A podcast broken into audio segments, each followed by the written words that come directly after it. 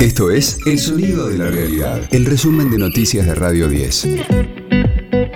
Hoy es jueves 25 de agosto, mi nombre es Karina Sinali y este es el resumen de noticias de Radio 10, El Sonido de la Realidad.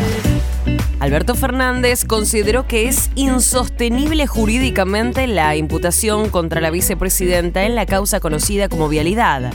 Agregó que Cristina Fernández es inocente y honesta y que el pedido de 12 años de prisión y de inhabilitación perpetua para cargos públicos constituye un error estrepitoso y que es ella la que no quiere pensar en un indulto ya que se muestra en contra de tal instrumento. La que no quiere pensar en un indulto es Cristina. El indulto es una rémora que ha quedado en la Constitución Nacional, que ahora es una rémora de la monarquía, del perdón que los monarcas daban frente a una sentencia. En verdad nosotros tenemos una justicia que se parece mucho más a la justicia de una monarquía que a la justicia de una democracia, porque es una justicia selectiva, definitivamente. Ningún funcionario tiene más derechos que un ciudadano, pero tampoco tiene menos. En esta causa Cristina Kirchner no tiene nada que ver, no tengo ninguna duda. Yo le pregunto quién va a querer ser presidente en la Argentina si se va a tener que hacer responsable de todo lo que pasa debajo de su gobierno.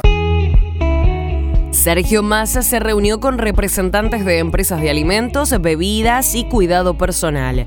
Junto al ministro de Economía participaron también el presidente del Banco Central, Miguel Ángel Pelle, y el secretario de Comercio, Matías Tombolini.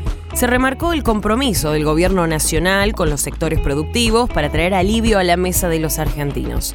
Además, el ministro de Economía se reunió con representantes de Coninagro, tal como confirmó el presidente de la entidad, Carlos Yanisotto. Fue un honor para el sector cooperativo que el ministro de Economía, Sergio Massa, nos visitara. Estaba el encuentro con las empresas cooperativas, que conociera las economías regionales, que conociera eh, realmente el sentir y las necesidades que hoy tienen eh, las cooperativas y los productores del interior del país es muy importante para nosotros. De lunes a viernes, desde las 6, escucha a Gustavo Silvestre. Mañana Silvestre. En Radio 10.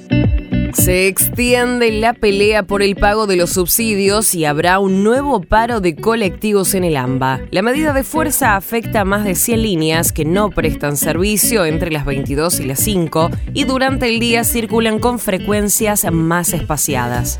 El secretario de Transporte, Diego Giuliano, reclamó que el gobierno porteño tiene 32 líneas bajo su jurisdicción y no se hace cargo de pagar 3 mil millones de pesos que se adeuda. Estamos esperanzados, por supuesto, de que revean la posición, que también la ciudad de Buenos Aires se haga cargo de su parte, porque estamos hablando de usuarios, de pasajeros y pasajeras que son de la propia ciudad de Buenos Aires o vinculadas al AMBA, pero en líneas que corresponden a la ciudad. Después de que se hizo el famoso consenso fiscal del año 2018, prácticamente se eliminó el subsidio al interior de país y se continuó en un sistema en donde se engancharon al subsidio federal 32 líneas que corresponden exclusivamente a la ciudad de Buenos Aires. Esto que está pasando hoy tiene también con eso. Tiene que ver con que la ciudad se haga responsable de lo que tiene que hacerse responsable.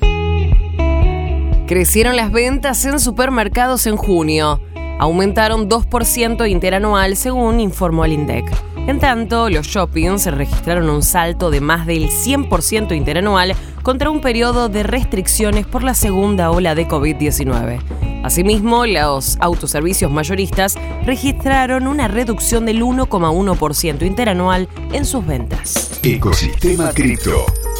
Como se ha visto desde que comenzó la guerra entre Rusia y Ucrania, los criptoactivos han tomado un papel protagónico para el financiamiento de ambos países. De la misma forma que las fuerzas rusas se han beneficiado con los activos digitales, Ucrania también ha hecho lo propio, al punto que promulgó la ley sobre activos virtuales, la cual da soporte legal a Bitcoin y otras criptomonedas en ese país. Esa normativa fue consecuencia de la decisión tomada por el gobierno de Ucrania de aceptar Bitcoin, Ethereum y la moneda estable Tether para que el mundo pueda apoyar a este país en el contexto de guerra que siguen viviendo aún. Las cotizaciones al momento de realizar este informe son para Bitcoin 21.500 dólares y Ethereum 1.600 dólares, informó Valeria Frías. Radio 10, el sonido de la realidad.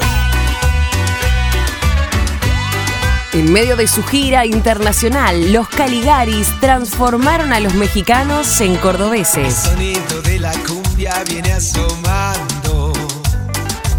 Y aunque no sé bailarlo, voy a intentarlo.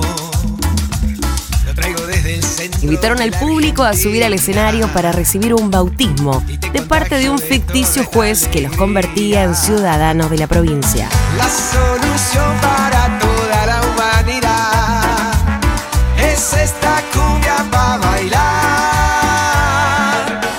De comedia forma parte del espectáculo con el que la banda celebra sus 25 años de trayectoria, con el repaso de sus grandes éxitos y anticipos de su próximo disco.